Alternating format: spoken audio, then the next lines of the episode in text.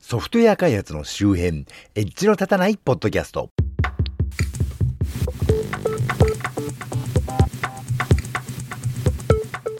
コンピューターで楽しいことをしたい人、そして、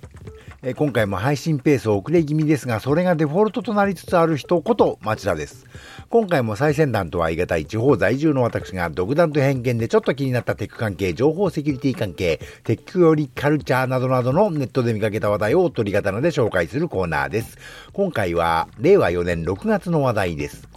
では最初の話題。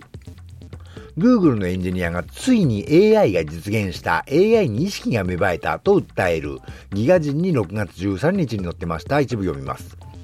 人間との自然な会話を実現する Google の対話特化型 AI ラムダが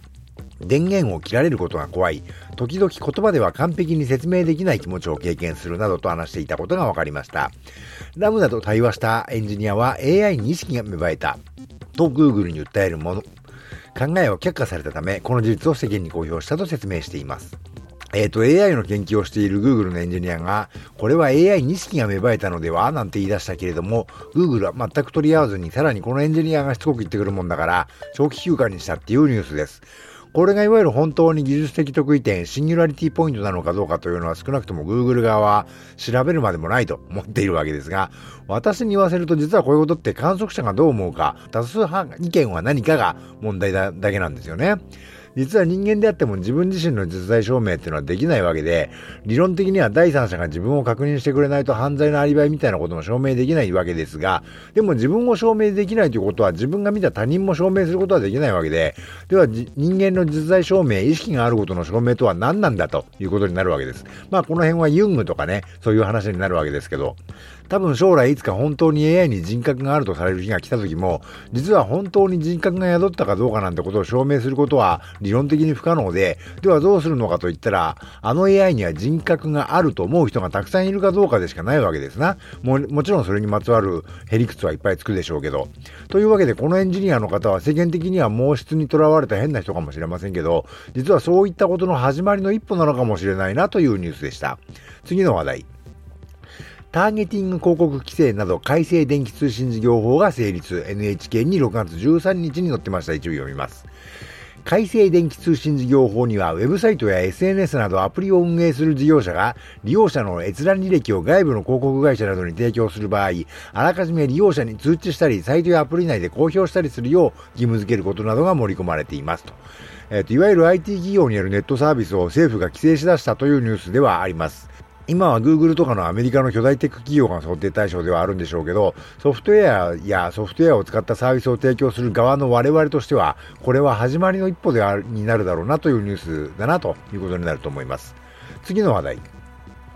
新ウルトラマントップガンが話題の今再評価したいウルトラマン、えーリアルサウンドに、えー6月18日に載ってました。一部読みます。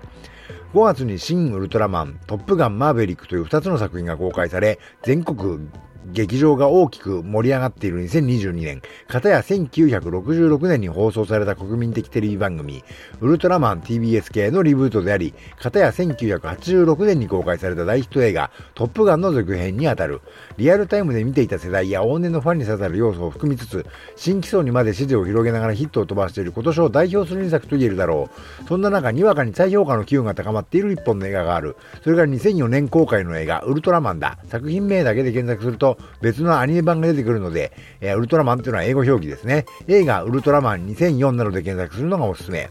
今年5月13日の新ウルトラマン公開後間もなく、特撮ファンを中心にウルトラマンの話題がひっきりなしに SNS で上がり、トレンド入り、主要な動画配信サービスではほぼ配信されてないこともあり、Amazon の特撮戦隊ヒーローカテゴリーの売れ筋ランキングで、本作の DVD が1位を獲得した6月中旬現在も1位を継続中。キャストやスタッフがその喜びを SNS に投稿した後も、5月27日のトップガンマーヴェリック公開が新たな追い風となり、ウルトラマンを話題にする声は後を絶たないということで、ちょっと長かったですが、実は前回金城哲夫の話をしようか、この映画ウルトラマンの話をしようか迷ったんですけどね。かつて初代ウルトラマンの第1話をモチーフに、大人向けというか、大人も子供も、で、全世代の人を対象にした実に意欲的なウルトラマンの映画が作られたことがありまして、この映画は大変な名作ながら工業的には残念なことにいまいちだったというのがありました。というわけで、新ウルトラマンをきっかけにこの映画が取り上げられる機会が増えています。もしかしたら今月のエンタメのコーナーでこの映画について私も取り上げるかもしれませんし、やらないかもしれません。この記事は新ウルトラマンの問題点を指摘しつつも、映画ウルトラマンを紹介したとても良い記事でした。次の話題。サイバー対策、経営責任を明確化、政府が行動計画を改定、日本経済新聞に6月17日に載ってました一部読みます。政府は17日、電力や通信といった重要インフラ事業者のサイバーセキュリティ対策に関する行動計画を5年ぶりに改定した。対策を専門部署任せにせず、経営陣の責任だと明確にしたのが特徴だ。事業者にサイバー攻撃からの防護、防防護体制の強化を促す。えー、サイバー対策ってどういう意味の日本語やねんという気がしますが、今のところ重要インフラ事業者が対象ではありますが、サイバーセキュリティ対策は経営責任であるということを国が明言するようになりました。これ実は前からそうなるぞ、そうなるぞと言われていたことではあるんですが、そんなことは技術的に詳しいクソオタクにやらせておけばいいんだろうなどと大抵、ね、大抵の経営者は思っていると思うんですが、そんなことは許されない時代になってきていますし、まあそう遠くない将来ね、一般企業の経営者も対策をしてないと法的な責任を問われるようになるでしょうね。次の話題。プリンターから大量の英文の紙、病院にサイバー攻撃、患者の受け入れ取りやめ、徳島県2022年6月20日、えー、YouTube に、えー、MBS のチャンネルに載ってました。えー、一部引用しますが、徳島県鳴門市の病院が身代金要求型のウイルスによるサイバー攻撃を受け、えー、いわゆるランサムウェアですね。電子カルテを管理するシステムが使えなくなりました。サイバー攻撃を受けたのは徳島県鳴門市の鳴門山上病院です。県などによりますと、6月19日午後5時半過ぎ、院内のプリンターから見覚えのない英文が書かれた紙が大量に印刷されるなどの異変が確認。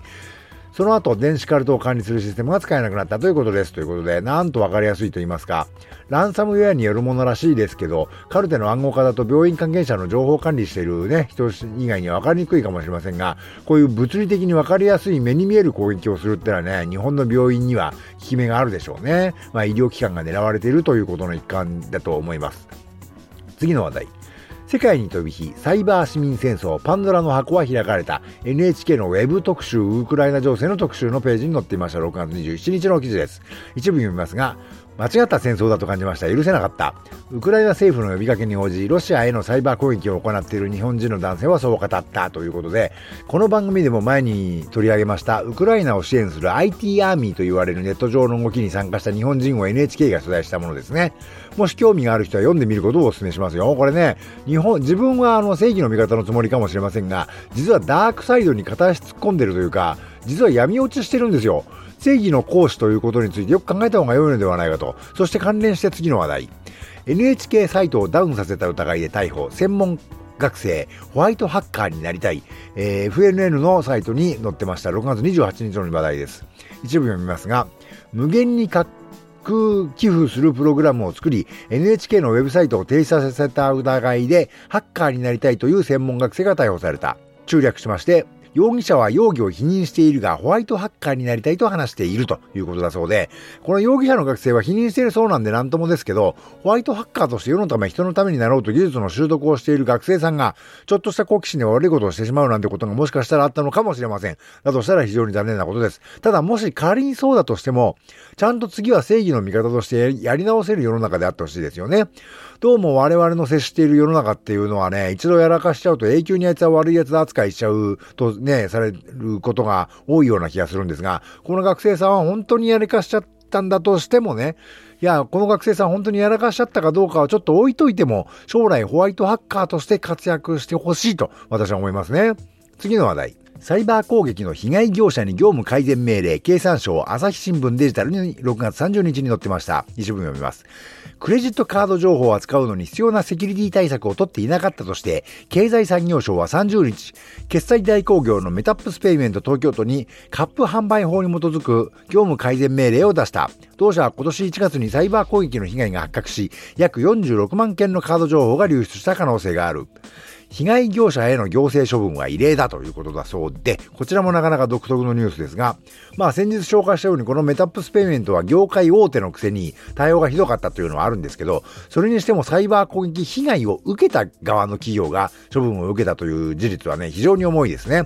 私がセキュリティの話をするとき、この番組に限らず繰り返し言うことなんですが、サイバー攻撃は被害に遭うと被害者であるだけではなく、加害者にもなってしまう可能性が非常に高いわけです。そしてそれが実際に行政処分という形で処罰されるようになったということでね、これまで世の中が一歩動き始めたニュースだと思います。というわけで今回はここまで。このコーナーでご紹介予定の各種の話題はこの番組の Twitter アカウント及び Facebook ページに随時流しています。それをご覧になると私が何の話題をしようとしているかなんとなくわかると思いますので、コメントなりいいねなりいただけるとその話題を取り上げる可能性が高くなるかもしれませんし、コメント内容を番組でご紹介させていただく場合もあるかもしれませんよと。今回紹介した各話題はこの番組のショーノートからリンクを貼っておきます。現在お聞きのポッドキャストアプリの画面からリンクをたどれる方はそちらから、そうでない方はこの番組名、エッジの立たないポッドキャストでウェブ検索していただくと、配信サイトが出てきますので、そちらからご参照ください。今回の配信は https コロンスラッシュスラッシュ noedge.matchy.net の age.match.net スラッシュ185からご参照いただけますよ。と、ポッドキャストは Apple Music、Amazon Music、Google Podcast、Spotify 他で配信しております。Twitter や Facebook ではハッシュタグのたた、ひらがなでのたたで追っかけてみてくださいねと。え、ご意見、ご感想、ご質問などもハッシュタグのザタで各種 SNS なんかに投稿していただけると嬉しいです。公開された場では聞き恥ずかしいなという方は、配信サイトにメールフォームもあるのでよかったらご活用ください。というわけで、ではまた。